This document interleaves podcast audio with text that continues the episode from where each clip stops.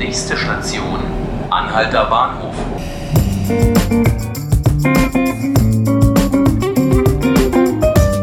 Herzlich willkommen, liebe Zuhörerinnen und Zuhörer zu 5 Minuten Berlin. Mein Name ist Markus Lücker und bei uns geht es heute um das Thema Mobbing. Der Fall um eine Berliner Schule und ein verstorbenes elfjähriges Mädchen geht ja jetzt seit ein paar Tagen durch die Medien. Ich will dazu gleich mit meiner Kollegin Sandra Dassler sprechen.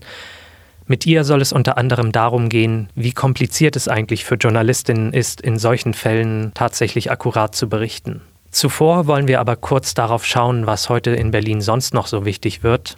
Landwirtschaftsministerin Julia Klöckner stellt heute Pläne für eine staatliche Tierwohlkennzeichnung vor.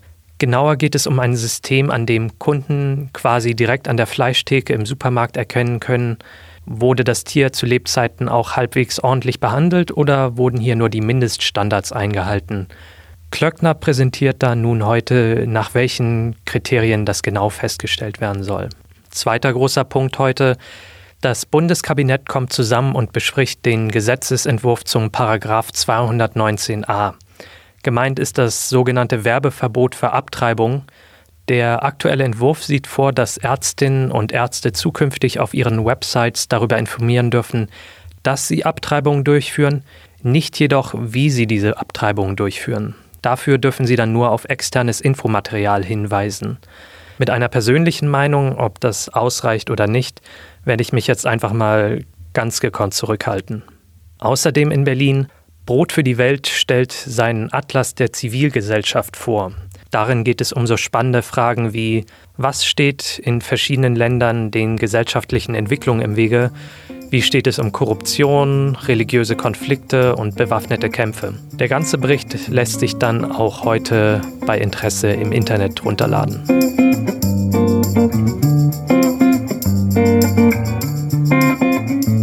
Nun aber zu unserem Hauptthema. Eine elfjährige Grundschülerin aus Berlin ist gestorben. So viel steht fest. Das Thema geht jetzt seit einigen Tagen durch die Medien und damit auch die Spekulationen. Gab es an der Schule möglicherweise ein Mobbingproblem?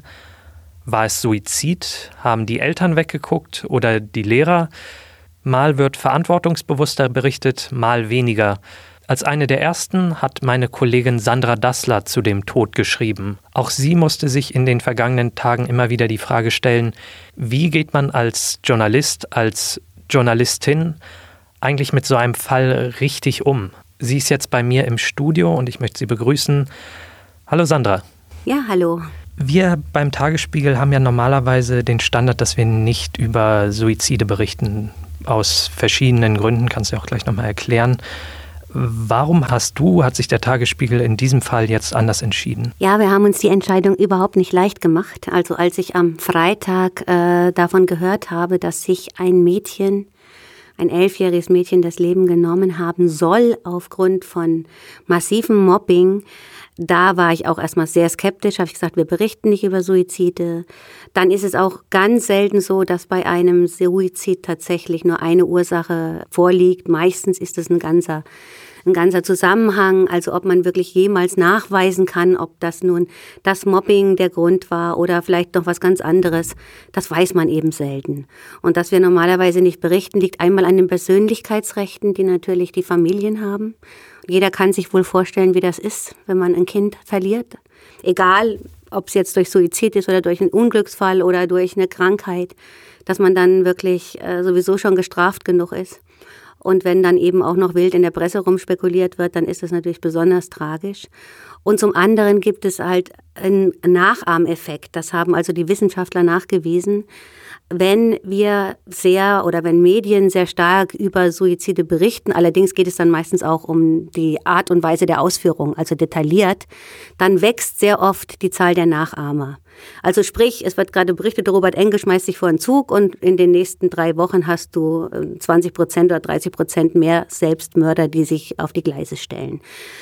Das ist eine schwere Abwägung und ich habe äh, lange, lange recherchiert, mit vielen Leuten gesprochen und erst als klar wurde, dass es an dieser Schule wirklich ein ganz massives Problem gibt, dass es eben auch ein öffentliches Interesse gibt, weil ganz, ganz viele Kinder und Jugendliche betroffen sind, Schüler, dann habe ich gesagt, okay, dann, oder wir auch in der Redaktion, da überwiegt das öffentliche Interesse, nämlich dass es so ein wahnsinniges Mobbing gibt, was möglicherweise sogar zu solch einem tragischen äh, Geschehen führen kann.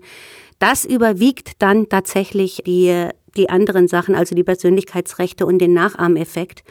Allerdings habe ich auch damals die Schule nicht genannt. Ich habe auch nicht mal den Bezirk genannt, um eben die Menschen, also die Familie vor allem zu schützen. Das hat am Ende nicht viel gebracht, weil am nächsten Tag Elternvertreter eine Demonstration, eine Kundgebung organisiert haben des Gedenkens.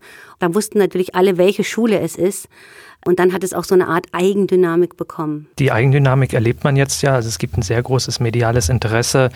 Wie, was weiß man denn momentan, wie die Eltern diese Situation aktuell erleben? Ja, ich habe natürlich auch von Anfang an versucht, obwohl ich wusste, dass es erfolglos ist, weil ich würde in so einer Situation auch nicht mit der Presse reden.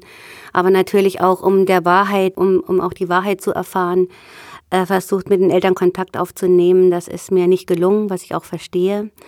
Ich habe dann gehört, dass viele Journalisten den, den Eltern quasi äh, die Wohnung eingerannt sind. Es haben ja wirklich viele Zeitungen das übernommen und als es dann auch, als dann auch klar war, welche Schule das ist, dann gab es halt auch Leute, die halt auch gesagt haben, wie die heißen, wo die wohnen, was ich zum Beispiel oder was wir als Tagesspiegel nie gemacht hätten, ohne Einwilligung der Eltern. Ich bin dann also über Elternvertreter gegangen, habe gesagt, wenn Sie die Familie kennen, können Sie doch mal bitten, ob ich vielleicht mal mit Ihnen reden kann. Aber dass das für die eine unglaublich schwierige Situation ist, das ist mir völlig klar und es tut mir eigentlich auch sehr leid. Und ähm, es war aber, wie gesagt, aus den genannten Gründen nicht zu ändern, weil wenn man sieht, was wir für Reaktionen haben, wie viele, unglaublich viele Menschen uns Mobbing schildern, wie unglaublich viele Schüler und Lehrer und Eltern sagen, das ist auch bei uns ein Thema und es wird immer wieder weggeschaut und es passiert nichts dann wissen wir, dass es eigentlich richtig war, aber für die Familie ist es einfach schwer. Das ist ganz klar. Und die haben sich jetzt gestern eben auch an die Medien gewandt. Also ein, ein Appell quasi an die Pressevertreter gerichtet. Ich kann das ja mal ganz kurz nur mal vorlesen. Als Familie, die um ihre verstorbene Tochter trauert, bitten wir die Medien darum, die öffentlichen Spekulationen über die Umstände des Todes unserer Tochter zu beenden. Durch diese Berichterstattung fühlen wir uns in unseren Persönlichkeitsrechten und in unserer Privatsphäre verletzt. Wir haben unser Kind verloren und wünschen uns endlich in Ruhe und ohne mediale Aufmerksamkeit in der Familie trauern zu können.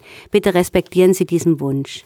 Ich finde das sehr bewegend und ähm, wir werden uns auch weiter darum bemühen, also keine Details zu berichten und diesen Wunsch auch zu respektieren, weil es geht nicht um dieses es geht natürlich für die Familie um dieses eine Kind, aber generell geht es um das Thema Mobbing und wie man das verhindern kann, dass es solche, solche massiven Ausmaße annimmt. Ich hatte ja schon anfangs erwähnt, du hast quasi eine, eine der ersten oder die erste, die dieses Thema auch thematisiert hat. Ja, hast du erwartet, dass das medial so explodiert? Naja, ich habe es fast befürchtet, mhm. sage ich jetzt mal. Ähm, nämlich auch mit diesen Auswirkungen. Also es ist so, äh, auf der einen Seite natürlich in dem Moment, wo man sagt, hier ist, hier gibt es ein massives Problem in unserer Gesellschaft, das heißt Mobbing. Das ist, das, davon sind jeden Tag Kinder betroffen. Da war ich natürlich auf der einen Seite froh, dass es ein großes Echo gibt, weil wegschauen da nichts hilft, man muss einfach was tun. Wir hatten auch als Tagesspiegel das Thema schon mal ungefähr vor einem Jahr. Da gab es auch eine große Aufmerksamkeit und das ist einfach wichtig, weil es kann nicht sein, dass unsere Kinder, äh, ja, dass, dass wir die kaputt gehen lassen, ja. Befürchtet hatte ich aber auch genau, wie ich schon sagte, auch diese Belastung für die Familie, die es da betrifft, weil wir wissen nicht hundertprozentig und wir werden es auch nicht wissen, ich will jetzt auch nicht weiter darüber spekulieren, was, was letztlich der Grund war. Wie gesagt, es ist nie eindimensional. Ähm, wir wissen aber, dass sehr, sehr viele Menschen im Umfeld der Familie, sehr viele Eltern, sehr viele Elternvertreter, und auch die Schulleiterin selbst äh, davon ausgehen, dass es wohl was miteinander zu tun hat. Mhm. Und insofern ist es gut, dass wir das Thema angeschubst haben und wir werden das sicherlich auch in den nächsten Tagen und Wochen weiter verfolgen, aber immer in Respekt für die Familie und, und, und also in, in, in der gehörigen Achtung der Familie, die wirklich Schlimmes durchmacht und der man nur äh, viel Kraft wünschen kann für die nächste Zeit. Danke, Sandra, dass du hier warst und dir die Zeit genommen hast. Ja, das tue ich gerne und ich äh, sag mal, ähm, es gibt Geschichten, die man eigentlich lieber nicht schreiben möchte, auch als Journalist. Und das ist eine davon. Ja, das war eine besonders deprimierende Folge von 5 Minuten Berlin. Trotzdem danke, dass Sie eingeschaltet haben. Falls Sie uns abonnieren wollen, Sie können uns gerne folgen auf Spotify und iTunes. Unter dem Artikel finden Sie auch die Nummer der Telefonseelsorge und entsprechende Informationen zur äh, Suizidprävention. Mein Name ist Markus Lücker und ich wünsche Ihnen noch einen angenehmen Tag.